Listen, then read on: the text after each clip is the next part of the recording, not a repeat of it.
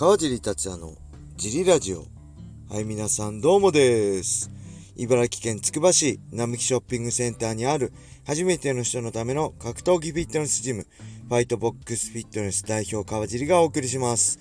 えー、ファイトボックスフィットネスでは茨城県つくば市周辺で格闘技で楽しく運動した方を募集しています。体験もできるので、ホームページからお問い合わせをお待ちしてます。はい、そんなわけで今日もよろしくお願いします。えー、今日はですね、何やってたかなって午前、今日はね、久しぶりにゆっくり寝ました。昨日も寝るの早かったです。娘と一緒に寝たんで10時頃、えー、寝ちゃいましたね。はい。で、ゆっくり起きて、えー、午前中はダラダラしつつ、えー、お昼ご飯をね、えラーメン食べましたね。久しぶりにラーメン食べました。えー、嫁と行きましたね。で、その後は、午後からは、えー、出張ジリラジオの収録でしたね。えー、小倉とね、パートナーの小倉と一緒に出張ジリラジオを収録してきました。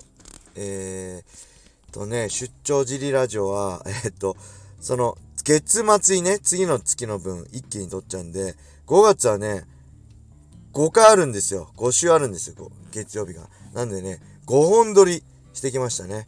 えー、大体の内容をざっくり言うと、1週目は、えー、堀口ミックル、ミッ、あ、ミックルじゃないです。ミックルって、朝倉ミクルと混ざってましたね。堀口ミックスの振り返りですね。えー、そして2本目は、えジャパニーズ MMA の開国ね。えー、また海外の選手が日本に入ってきて戦うようになった話ですね。で、3回目は、えー、まあ試合後の話ですね。試合後どんなことしてるの？みたいな。試合に勝った後、試合に負けた後ね、どんな気持ちなの？っていう話をしてます。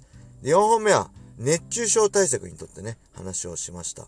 はい。うん、大変、あの、これからの季節ね、暑くなってくるんで、えー、この辺しっかりね、理解してやっていただけると、えー、コンディションよくね、毎日の練習をすることができます。はい。そして最後の5本目はね、えー、パートナーのね、小倉の質問にいろいろ答えました。えー、主に青木真也のことについて 話したかな。はい。小倉が青木真也のことについて質問されたんで、それについてね、質問答えました。えー、ぜひね、ツイッターの、えー、ハッシュタグ、出張ジリラジオで質問等も受け付けてますので、このね、本家のジリラジオのレター以外にもね、えー、出張ジリラジオのタグをつけて、いろいろ質問あれば、えー、全てお答えしていきたいと思います。そして改めてね、スポンサーも募集しております。はい。あとは何かあったかな？そんな感じですかね。そのジリ、出張ジリラジオの収録を終えての今収録です。本家ジリラジオに。あ、あとね、我らが神田修一選手のね、えー、ジリラジオ、あ、ジリラジオね、ごめんなさい。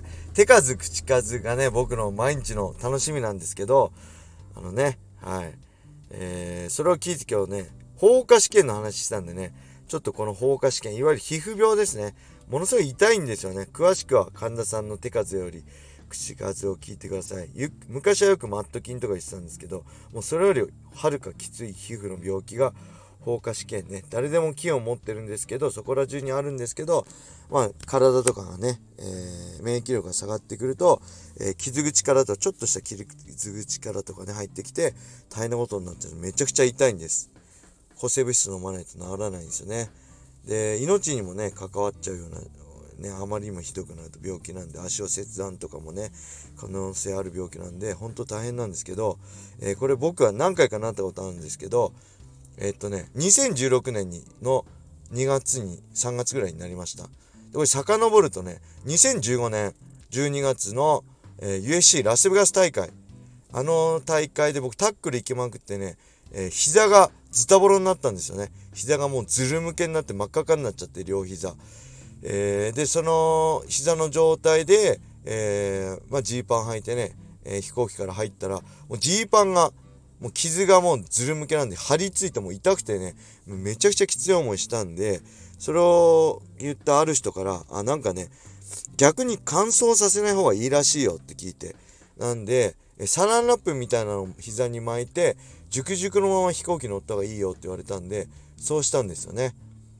で、あ、それを聞いたんですよね。で、次の試合の2016年2月の終わりの、えー、デニス・バミューデ戦ですね。この神田さんと一緒に行った試合です。神田さんに帯同してもらった試合で、えー、それを聞いたんで、行ったんですけど、えー、試合後ね、また膝がずるむけになったんですけど、タックルバンバン行くんでね、え今回は、あの言われた通りに、あの、サランラップみたいなの巻いて、それで帰ったんですね。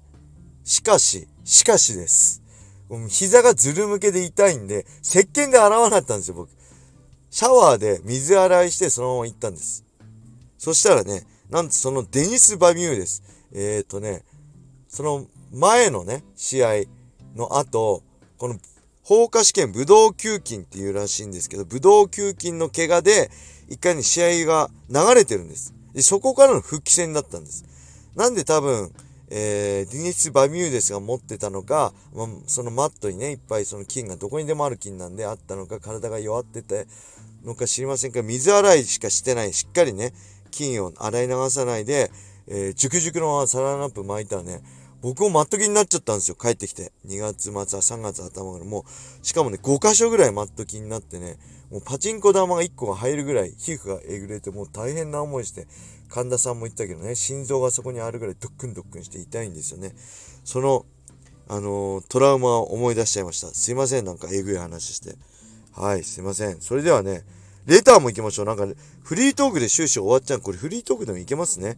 えー、ただ、レターがありがたいんで、レター行きますね。川地さん、ライジン35解説お疲れ様でした。いやー、素晴らしい大会でしたね。ラジオネームたっくんでございます。解説も非常に素晴らしかったです。牛久 VS 斎藤戦は、えー、牛久選手の元、もともとオーソドックスからサウスサウスポーにしているというのは、なるほどなと思いました。一緒に練習したことがあるため、深みのある解説は興味深かったです。それにしても、牛久選手はさらに強くなっていましたね。